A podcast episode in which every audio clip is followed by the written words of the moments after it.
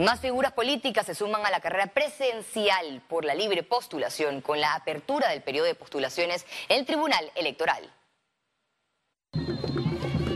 Rodeado de simpatizantes, el abogado Francisco Carrera por segunda ocasión optó por la vía independiente en su búsqueda por llegar al Palacio de las Garzas en el año 2024. En su presentación cuestionó la Asamblea Nacional y al gobierno del mandatario Laurentino Cortizo. Si no se tiene una mayoría en la Asamblea, hay que comprarla o alquilarla. O sea, ya, ya hemos llegado al extremo de que hay una prostitución legislativa aquí y el mismo partido del presidente lo chantajea. Otro que se incorporó a la contienda es el jurista José Luis Galloway, quien en un tercer intento caminará al país ante la necesidad de firmas digitales que exige el proceso. Las reglas del juego eh, siempre hemos visto con ojo clínico al Tribunal Electoral, ¿verdad? Y dice que por su fruto lo conoceréis. El Tribunal Electoral ha sido bastante atacado y seguirá siendo atacado si no hace la cosa bien hecha. La ex procuradora Ana Matilde Gómez confirmó que declinó sus aspiraciones presidenciales por la libre postulación debido a la falta de recursos. En estos comicios, su objetivo se centrará en volver a alcanzar una curula en la Asamblea Nacional. ¿Por qué creo participar? Porque hay que hacer transformaciones profundas y la Asamblea es un, un espacio de poder desde el cual se puede hacer la docencia necesaria. Recientemente, el expresidente del grupo editorial El Ciclo y la Estrella de Panamá, Eduardo Quirós, renunció al partido panameñista para aspirar por la silla presidencial como precandidato independiente. Félix Antonio Chávez, Econius.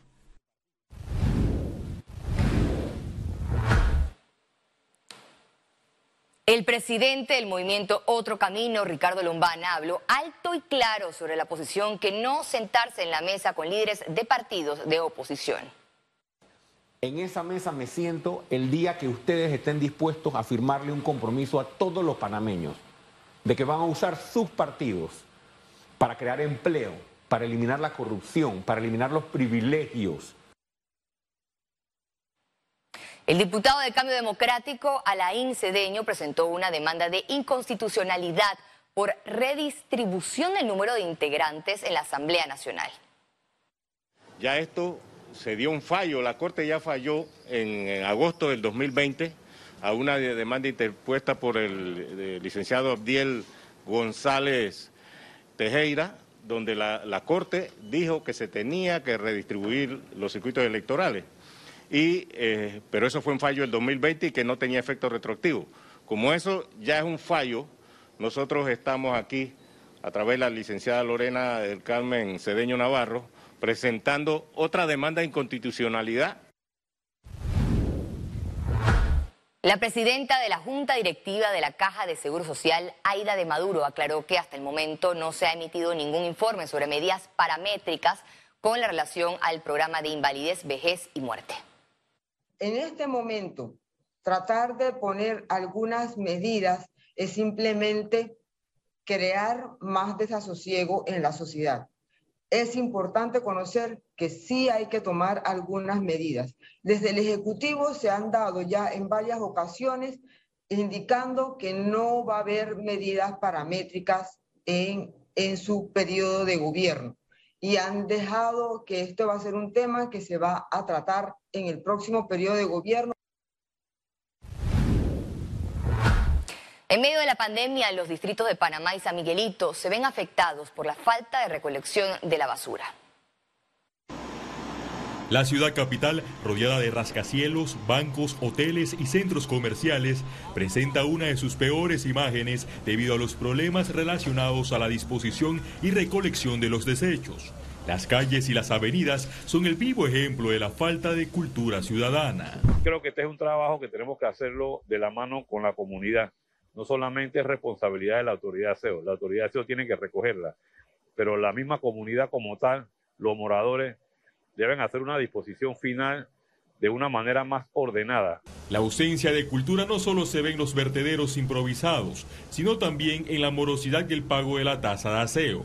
La deuda supera los 110 millones de dólares. La autoridad encargada de los desechos licitará una concesión para el manejo de la basura en el 2023 por los desperfectos en más de 20 camiones. 30 camiones recolectores, tenemos volquetes y tenemos un aproximado de cuatro carros rejilla La realidad por la falta del pago de la tasa de aseo además trastoca a San Miguelito, con una deuda por arriba de los 42 millones de dólares. Este distrito compuesto por nueve corregimientos y más de 300 mil habitantes se enfrenta a quebradas, calles y veredas repletas de basura. En el momento estamos realizando actividades para minimizar el impacto de los residuos mal dispuestos en el distrito de San Miguelito. Agradecemos a la comunidad que nos arroje los residuos cuando el vehículo pasa y que tengan un poquito de paciencia. Esta crisis también impacta de forma drástica las 132 hectáreas que comprende el relleno sanitario de Cerro Patacón, conocido como el vertedero más grande del país, que refleja signos de un colapso con daños ambientales sin precedentes. Félix Antonio Chávez, Econius. El sindicato de bomberos de Panamá llegó a un acuerdo con el gobierno sobre los ascensos en el benemérito cuerpo de bomberos. En la mesa de diálogo se acordó realizar una auditoría para determinar la cantidad de años de servicios prestados por los bomberos. Según las funciones del cargo que desempeñen, se determinarán los ascensos que quedaron rezagados. La señora ministra eh, va a acompañarnos y vamos a tener alguna reunión con el MEF a fin de friquitear los puntos esos que están un poquito, eh, que hay que terminar de, de ajustarlo, pero que estamos casi seguros de que vamos a poder hacerlo. Economía. Más de 45 mil personas utilizaron el subsidio de combustible, indicó el director de la Autoridad de Tránsito, Carlos Ordóñez. Quiere decir pues que se está utilizando la ayuda eh, igual la plataforma el domingo tuvo un tema, se corrigió inmediatamente y pues vamos a seguir trabajando para ver cómo podemos mejorar este sistema y que sea de la forma más fácil. El Ministerio de Trabajo realizó más de 3.700 inspecciones a empresas en los últimos tres meses. La mayoría de irregularidades detectadas fueron por incumplimiento de medidas de bioseguridad que estas 3.700 inspecciones, cerca del 45% de estas, se han dado por el hecho de violación a los protocolos de bioseguridad y al no tratamiento de las políticas del Comité de Seguridad como está establecido. O sea, las empresas eh, están permitiendo el relajamiento de las políticas de bioseguridad, cosa que ha posibilitado obviamente el incremento del contagio a nivel nacional. Nosotros queremos hacerle un llamado a los empresarios a los trabajadores, a los sindicatos, para que cerremos filas en la aplicación de las medidas de bioseguridad. El Ministerio de Economía y Finanzas pagará deuda pendiente con contratistas del sector construcción. El gobierno adeuda 170 millones de dólares a empresas contratistas agremiadas a la Cámara Panameña de la Construcción. El presidente del gremio, Carlos Allen, informó que tras una reunión con el ministro de Economía y Finanzas, hay un compromiso de pagar a finales de este mes de junio. Nosotros le pasamos al ministro Alexander y al presidente una, una lista de cuentas morosas eh, de más de seis meses de vencidas. Esto involucra cuentas del 2021 involucran cuentas del 2022.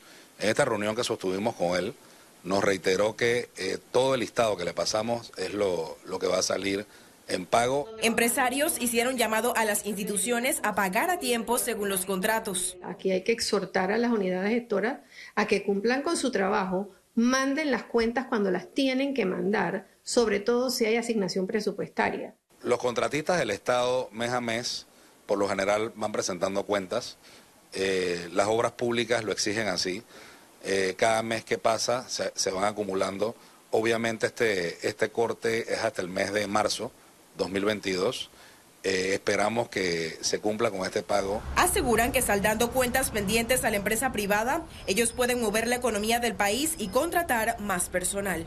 Ciara Morris, Econews. El Ministerio de Trabajo y el Consejo Nacional de la Empresa Privada lanzó este lunes una red de empresas contra el trabajo infantil. Se trata de la campaña Dejemos en cero al trabajo infantil. Juntos podemos ganarle y erradicarlo. Estamos a tiempo. Con este eslogan, tanto la institución como el gremio empresarial hicieron un llamado a más empresas a unirse. Panamá podría ser el primer país en erradicar el trabajo infantil, según estiman los últimos datos de la encuesta de trabajo infantil del 2016. Los jóvenes los jóvenes adolescentes y los niños deben mantenerse eh, en el proceso educativo, eso es importante porque al final ellos van a estar conectados con las oportunidades que se van a generar en el país. Esto es una alianza estratégica público-privada, es parte de, de, las acciones que nos hemos planteado con la empresa privada para poder cumplir esta gran meta hacia el 2025. Nosotros hasta el momento todavía contamos con la encuesta del 2016 eh, donde se establece que tenemos alrededor de unos 23.800 niños, niñas y adolescentes aún eh, bajo los efectos de este trabajo infantil. Al regreso, internacionales. Ausencias y mucha incertidumbre es lo que prevalece en el inicio de la Cumbre de las Américas. Ya regresamos con Econews.